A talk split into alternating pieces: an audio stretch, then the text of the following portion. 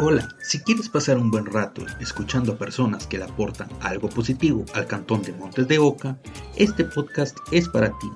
Escuchando Tertuleando en Comunidad, un trabajo del TCU reconociendo el entorno de la UCR.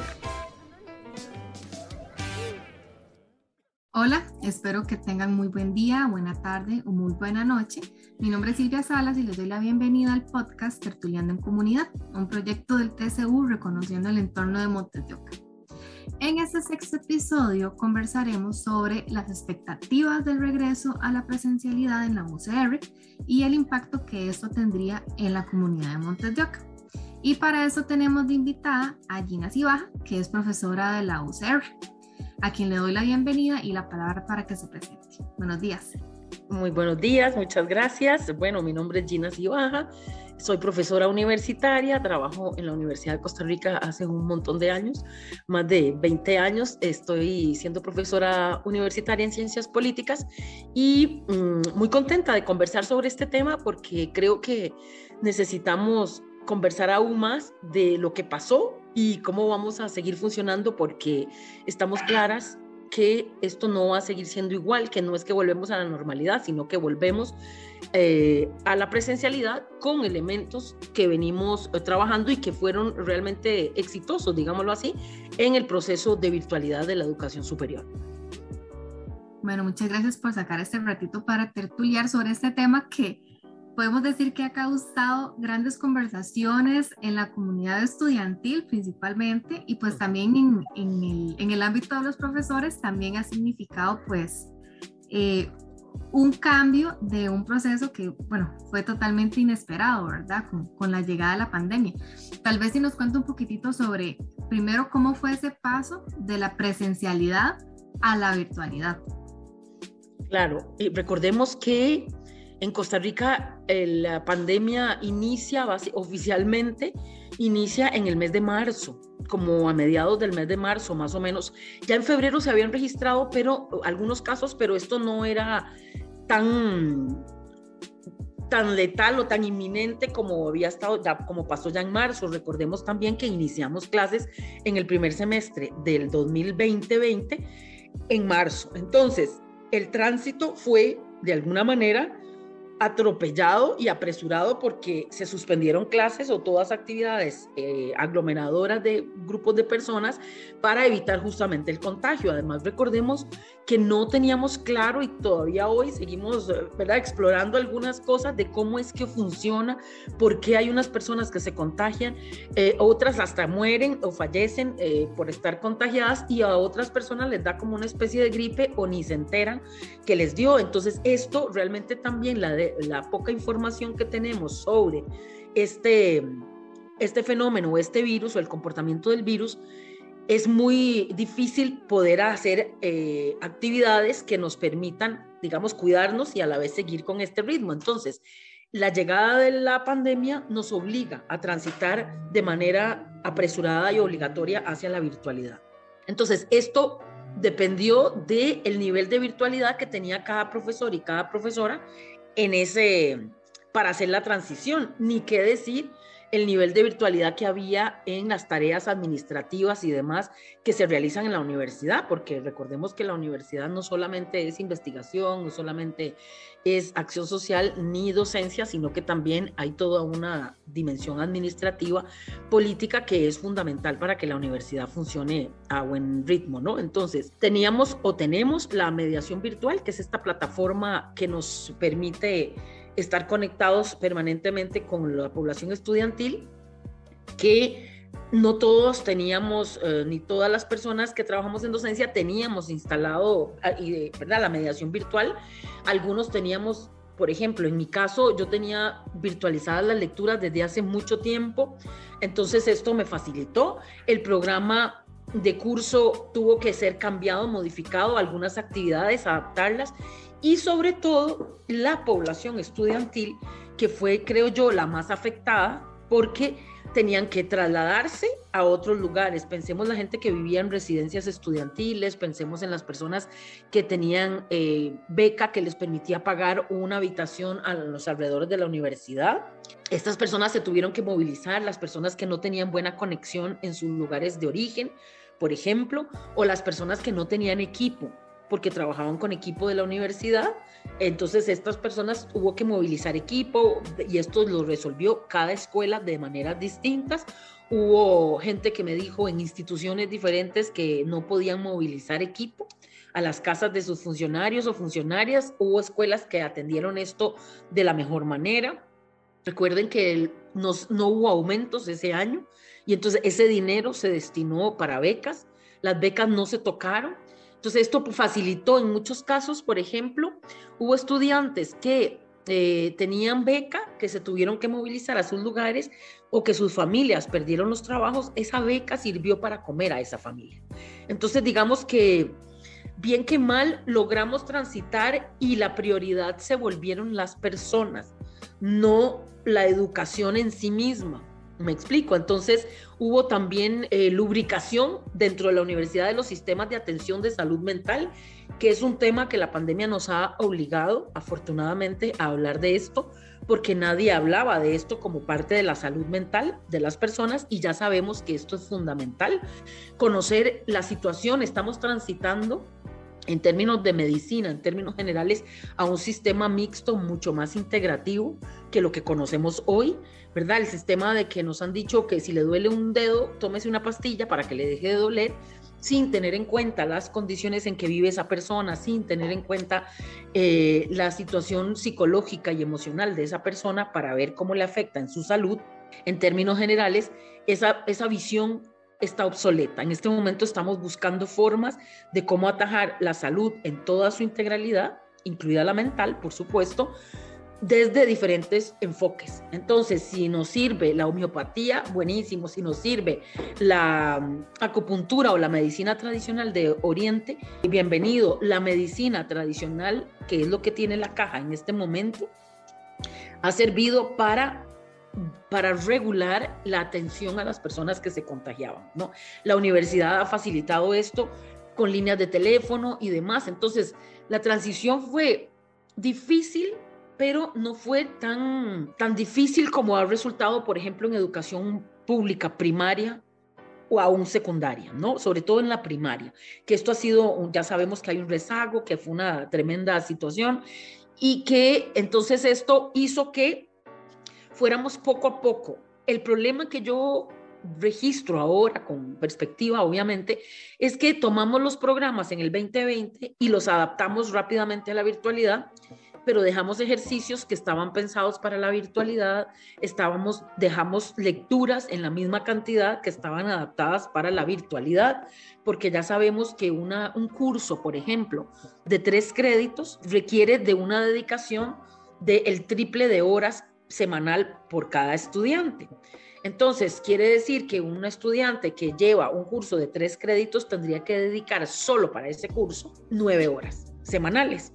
Entonces, las actividades se supone que la, población docente planificamos esta mm, situación pensando en ese tipo de mm, métrica o de aritmética, digámoslo así. Y que dentro de esas nueve horas hay tres que se dedican a la presencialidad siempre con recesos cada hora y demás, y las otras seis para las actividades extra clase, lecturas, eh, comprobaciones para que, lean o que preparen trabajos en grupo, etcétera, etcétera. Además, no teníamos previsto, como trabajamos con grupos mayores a 30, más, 30 más de 40 estudiantes a menudo, eso no solo pasa en ciencias políticas, sino que pasa en muchas escuelas que se trabajan con grupos muy grandes, es imposible trabajar de manera individual. Pero esto entonces, el trabajo en equipo, significó también que la población estudiantil se conectara más del tiempo que tenía que conectarse en las horas lectivas, ¿no? Sino que tenía que pasar, como me dijeron en algún momento, pasar conectados permanentemente, porque tenían que hacer trabajos en grupo, porque casi nadie hizo tareas individuales, que ahora más adelante les cuento mi, experiencia con tareas individuales de un grupo de más de 40 personas. Entonces, y uno también tiene que cuidar su propia salud mental, porque si no, eh, empezamos mal, ¿no? Entonces, esta situación yo creo que la logramos atajar bien, pero el mayor peso recayó en la población estudiantil. Porque la población docente estamos acostumbrados a planificar, a poner fechas, a poner actividades desde el inicio del semestre, mientras que la población estudiantil no estaba acostumbrada a esto. Entonces, esto les obligó a moverse del lugar y a planificar mejor sus actividades, porque si no lo planificaban con tiempo y demás, no iban a dar abasto. Además, recordemos que muchas personas de la población estudiantil llevan varias carreras, llevan muchos créditos, mm, y yo es algo que no, como que nunca había tenido la oportunidad para sentarme a hacer la aritmética. Entonces, una persona que lleva 23 créditos distribuidos en diferentes cursos, 23 créditos en un semestre, esto lo multiplicamos por 3 y significa alrededor de 70 horas semanales de dedicación. 70 horas semanales de dedicación en una semana, divididas en promedio serían 10 horas más o menos por día, ¿verdad? Y además trabajan a tiempo completo. Entonces, esto significa que no dieron abasto no dieron abasto y esto les generó grandísima frustración, les generó grandísima tensión y generó presión también a la población docente porque los docentes estábamos tratando de hacer lo mejor para cubrir una cierta cantidad de contenido o verdad de temática y también para cubrir una nota que está hecha al 100% y que, digamos, distribuimos a lo largo de un semestre. Entonces, esto nos obligó a, buscar formas y sobre todo a flexibilizar y a buscar en medio del semestre nuevas formas para poder estar lo mejor posible y facilitar el aprendizaje, porque alguien que está con una situación de salud mental deteriorada, no es posible, por más planificado que sea este estudiante o esta estudiante, que pueda salir adelante. Además, hay mucha exigencia en estas poblaciones estudiantiles de tener 10 en todo. Cada uno tiene sus, ¿verdad? sus presiones y sus mecanismos de exigencia. Y entonces llevo 26, 23 créditos, en el mejor de los casos. Tengo que cumplir con un montón de tareas semanales que la mayoría son en grupo, porque, ¿verdad? Somos grupos muy grandes. Y además de eso, quiero tener el 10. Entonces, esto estalló tarde o temprano. Entonces, obligó que tuviéramos flexibilidad, que pudiéramos conversar, que pudiéramos decir, bueno, usted no, usted sí, ¿verdad? Vamos a ver cómo, cómo pasó. Además, hubo gente de familias que se contagiaron, gente que murió, que falleció familiares de esta población, igual que de las profesoras y profesores. Y entonces esto aumenta la tensión, aumenta la desconexión y obliga a la población docente entonces a ajustar la nota a estas personas que tuvieron dificultades. Entonces esto significa que la población docente también tuvo que moverse del lugar y decir, bueno, ya no solamente si alguien se enfermó y no pudo llegar al examen, es que ahora tengo que ver lo que pasó en clase o que alguien no se pudo conectar y que hicimos un ejercicio evaluado en clase porque tenía problemas de conexión en su casa. Entonces, ¿qué hacemos? De ahí tengo que repetirle ese ejercicio.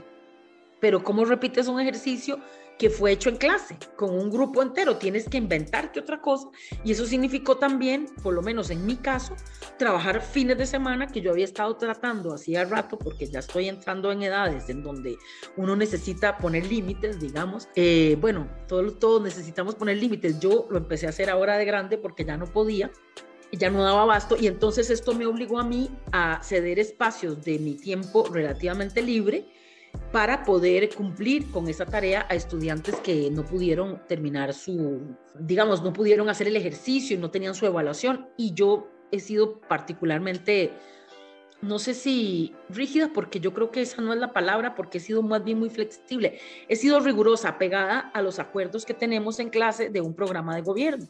Porque si yo empiezo a moverme de ese programa de manera discrecional, la población estudiantil se, se da cuenta de que hice la excepción con uno, que hice la excepción con el otro, y entonces esto hace que yo termine el fin de semana trabajando para reemplazar cosas que los estudiantes no pudieron hacer. Entonces esto generó una gran tensión. Estoy contando mi experiencia, me imagino que estas experiencias pueden ser muy diversas en, en otros grupos y con otras personas, ¿no? Yo no podía, no tenía corazón para decirles, mire, mm, no puedo hacer nada, usted perdió esos puntos porque de ahí no es mi problema que no haya conectividad en su casa, ¿verdad? ¿Cómo le voy a decir a un estudiante que perdió a su papá o a su mamá por el COVID o a su abuelita o a alguien muy cercano que ya no, ¿verdad? Que no le voy a reponer, o sea, no puedo hacer eso. tenía que buscar la forma de cómo solucionarlo. Entonces ahí fuimos aprendiendo de a pocos y demás el sistema de mediación virtual sirvió, mucha gente ya tenía esto instalado, los programas, y esto pues les sirvió porque uno puede ir recuperando programas anteriores y, y replantearlos de nuevo.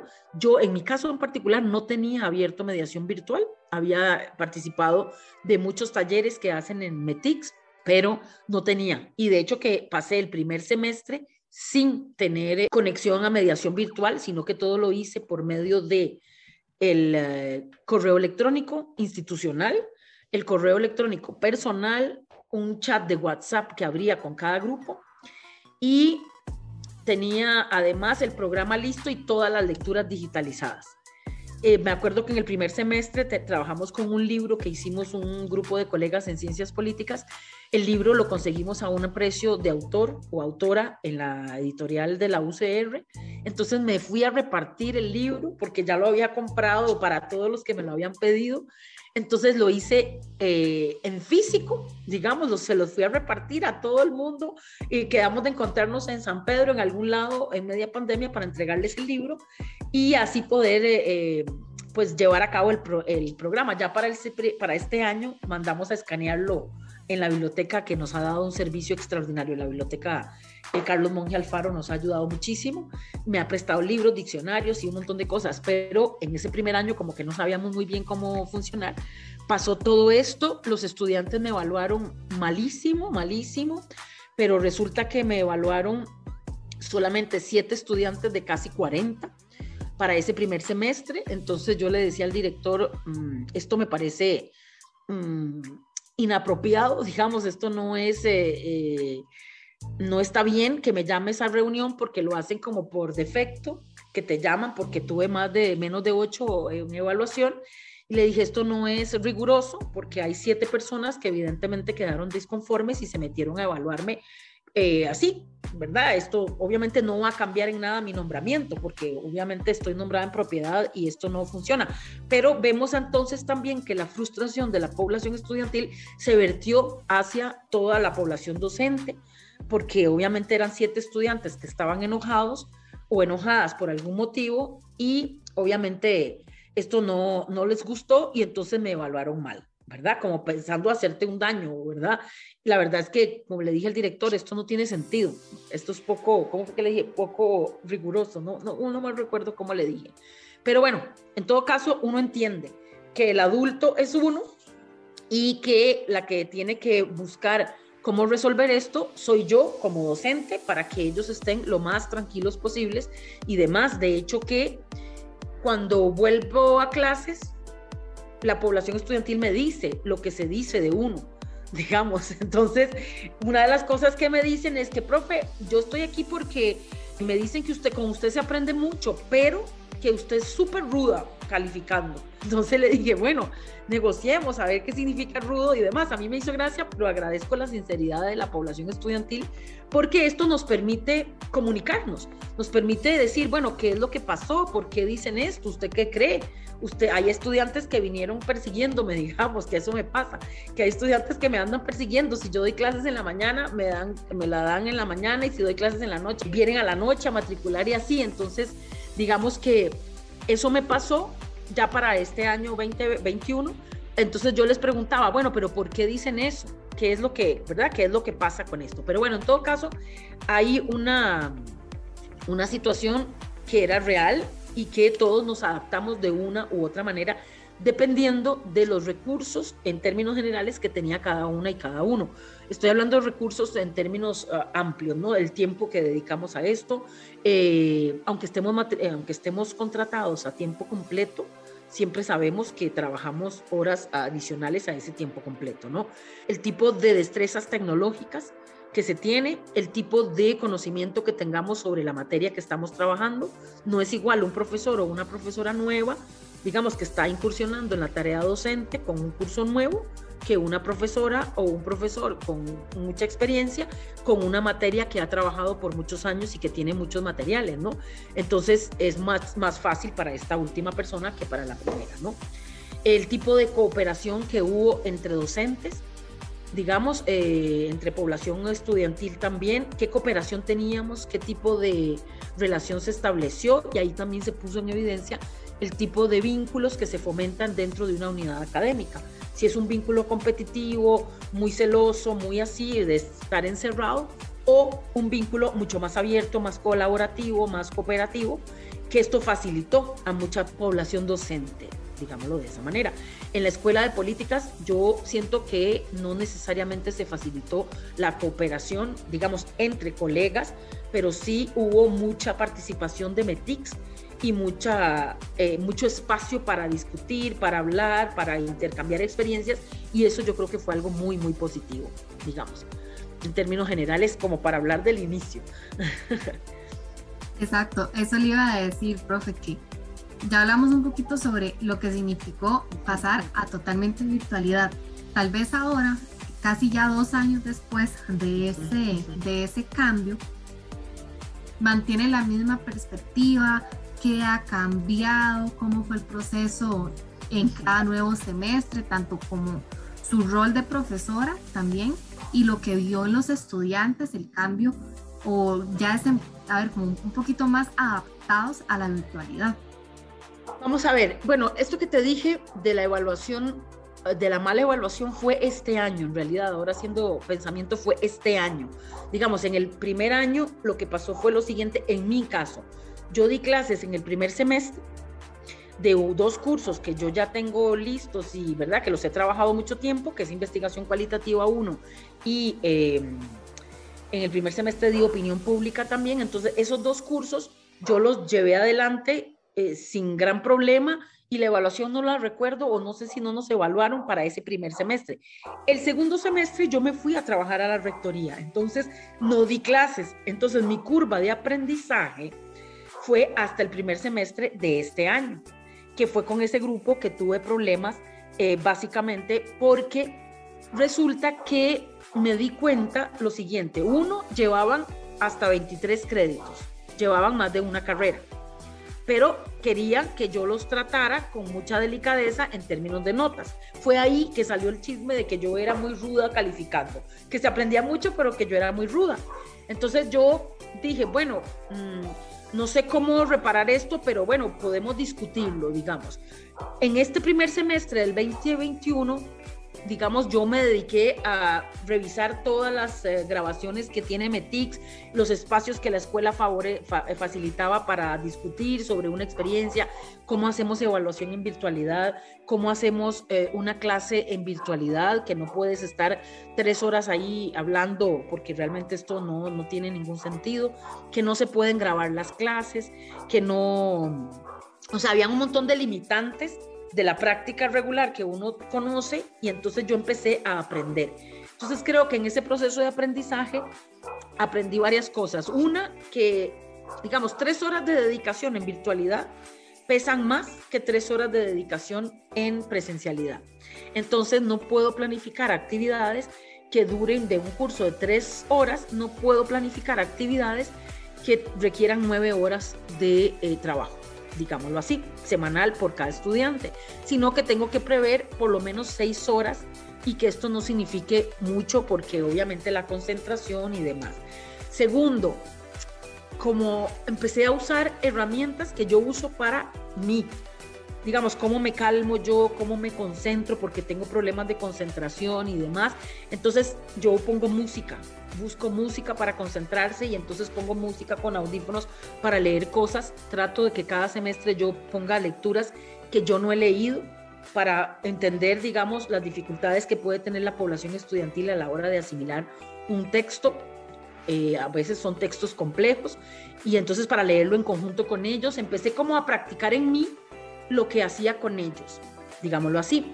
En el primer semestre di clases en la noche y me di cuenta que la mayoría de la población estudiantil, no sé si la mayoría, porque en realidad no puedo medirlo con precisión, pero una parte importante del grupo trabajaba a tiempo completo, llevando 23 créditos, por ejemplo. Entonces, esto significó que hubiese una gran presión de estarme pidiendo cada vez que había evaluación que les modificara esa evaluación. O no venían a clases y entonces, como acordamos no grabarlo para que ellos no se sientan intimidados por la imagen, por la voz y demás, entonces les salió el tiro por la culata, porque a la hora de no grabarlo, entonces las personas que estaban trabajando pedían que les mandáramos la grabación para eh, poder ver la clase y si hubo algo evaluado, poder hacer esa evaluación misma, ¿ya? Pero normalmente esto no era posible porque hacíamos un ejercicio y lo evaluábamos en clase. Entonces era como decirles, de les regalo la nota, ¿verdad? A estas personas. Y eso de regalar notas nunca me ha parecido una buena idea, digámoslo así. Ahorita les cuento qué es lo que yo resolví en este sentido y una anécdota con eso de regalar notas. Entonces, este grupo fue el que me puso, que solo evaluaron siete personas y que me pusieron mala nota.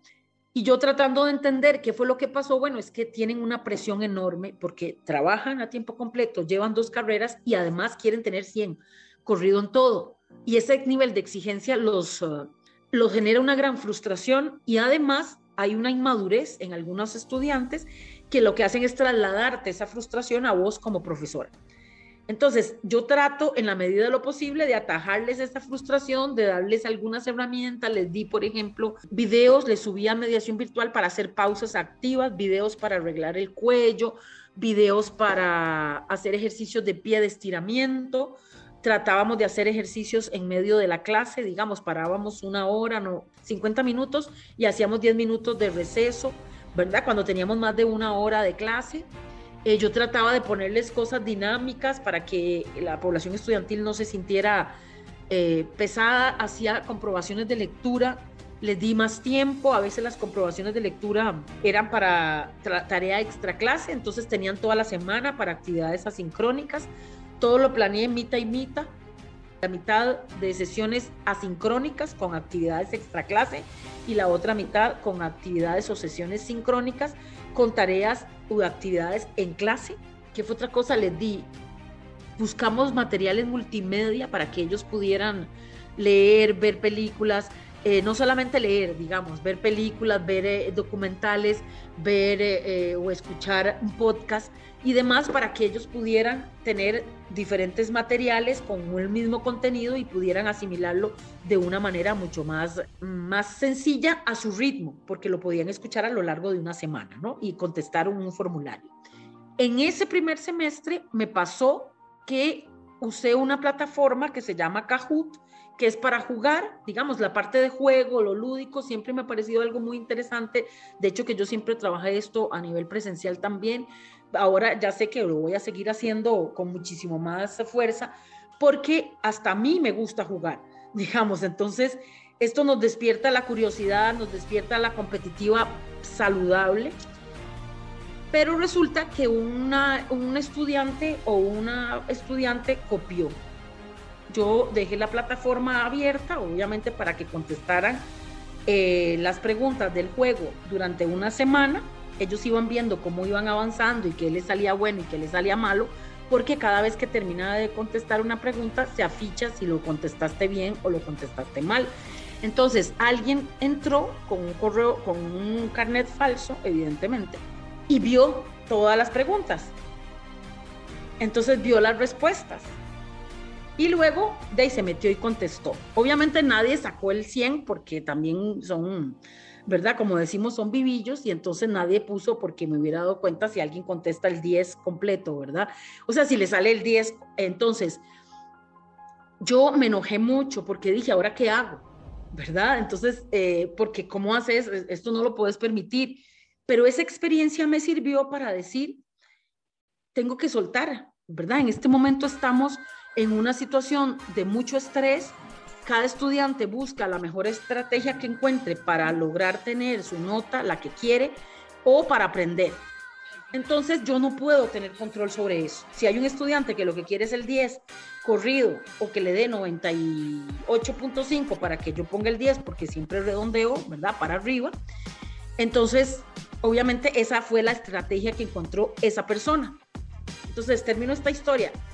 Ellos en realidad, este, yo lo hablé y les dije, vean chicos, chicas, si encuentro, si logro encontrar quién fue la persona que se metió de esta manera por el IP, porque escribía a, a, llamé a la escuela de política a saber qué se podía hacer en computación para saber quién fue, porque necesitaba seguir teniendo control de eso, digamos, para poder tomar una decisión. Yo nada más dije, si yo encuentro quién fue, necesito que esa persona se vaya de mi clase.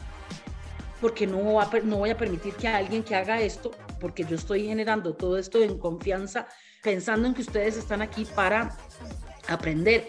Lo que hice con eso fue generar una presión de grupo. Ya, porque había, hay gente, siempre hay gente, y quiero creer que la mayoría de la población estudiantil está en un curso porque quiere aprender sobre esa temática. Que siempre habrán vivazos o vivazas, eso ya no lo puedo controlar. Entonces, Dije eso en el grupo para ver eh, qué presión se generaba. Y segundo, Kahoot me dijeron que no se podía registrar el IP, que eso garantizaba el completo anonimato. En la U me dijeron que no podía usar esa plataforma para evaluar, porque obviamente no era la plataforma oficial, que para eso estaba Metix, que yo todavía no sé cómo hacer eh, juegos ni cuestionarios en Metix. Entonces dije, bueno, yo asumo la responsabilidad de esto como tenía varios juegos de ese tipo, luego cambié, hice formularios en Google Form, que eso también me gustó mucho, porque logré armar cuestionarios para las comprobaciones de lectura, por ejemplo, que tuvieran la respuesta. Entonces, cada estudiante, esos eran trabajos individuales, cada estudiante, cuando terminaba su comprobación de lectura, podía perfectamente ver cuántos puntos tuvo y cuáles respuestas fueron las que tuvo malas y qué era lo que había que contestar. ¿Verdad? La mayoría de estas respuestas eran de respuesta cerrada, es decir, de marcar con X, y ellos cuando terminaban se les afichaba lo que contestaron mal y cuál era la respuesta correcta. Había una explicación, yo me daba la tarea de dar la explicación, pero resulta, ellos tenían la posibilidad de enviarse ese formulario a sus correos electrónicos cuando terminaban la respuesta. Resulta que a finales del primer semestre de este año, me di cuenta que había gente que está, una comprobación que no quise poner respuestas para moverlos del lugar. Y entonces me di cuenta que habían chicos que se pasaban las respuestas.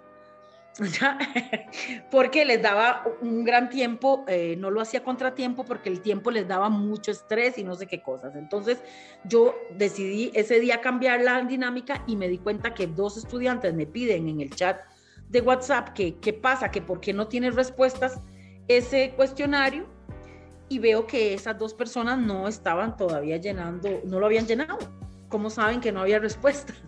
Entonces les dije, chicos, la idea es que no se pasen respuestas, ¿verdad? En este cuestionario no tienen respuestas porque lo quise hacer diferente, pero ustedes dos no han participado todavía.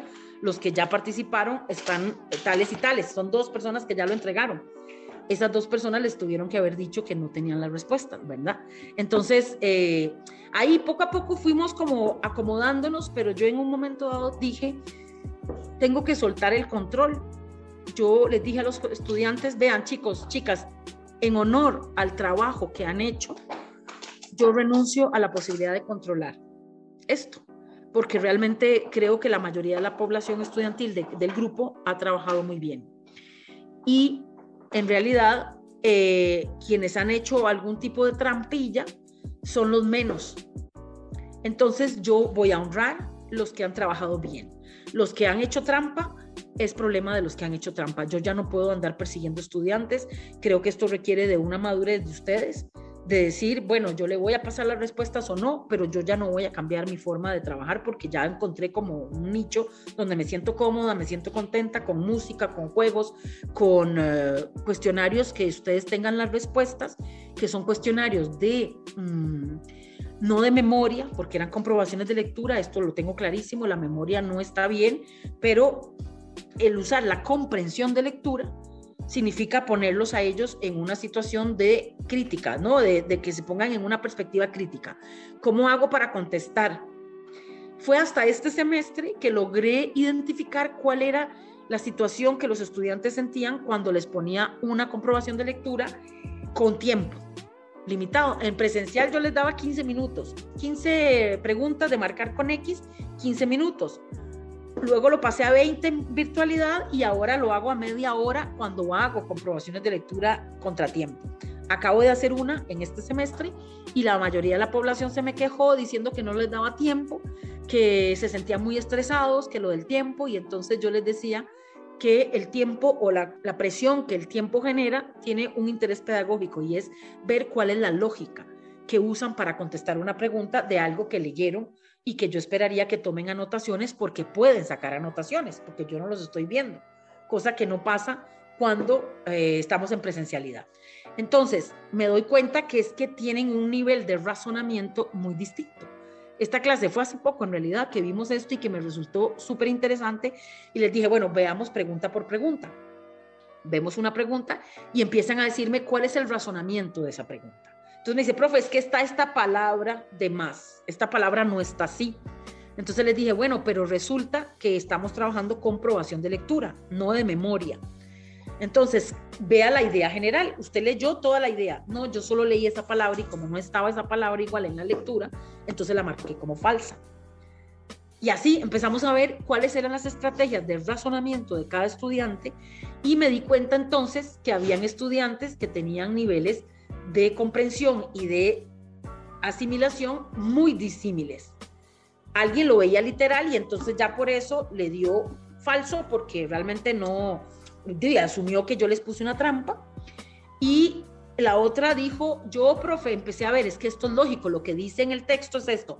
Otro estudiante se iba a ver la literalidad ¿Dónde fue que yo encontré eso? Porque tiene memoria fotográfica igual que yo, digamos. Y entonces iba a ver dónde fue que hablaba de ese tema, iba y buscaba y me ponía, o sea, el número de páginas lo lograba encontrar. ¿Verdad? Entonces, un nivel de precisión muchísimo más estresante que la otra persona, pero en ambos casos había estrés. Entonces ya hoy les dije, en, esta, en, estas, en este ejercicio les dije, chicos, esto nos sirve para ver cómo es que analizamos. Yo tengo una regla además si más de la mitad de la población, más uno, contesta mal una pregunta, el problema es mío. No es del grupo, entonces yo les doy ese punto.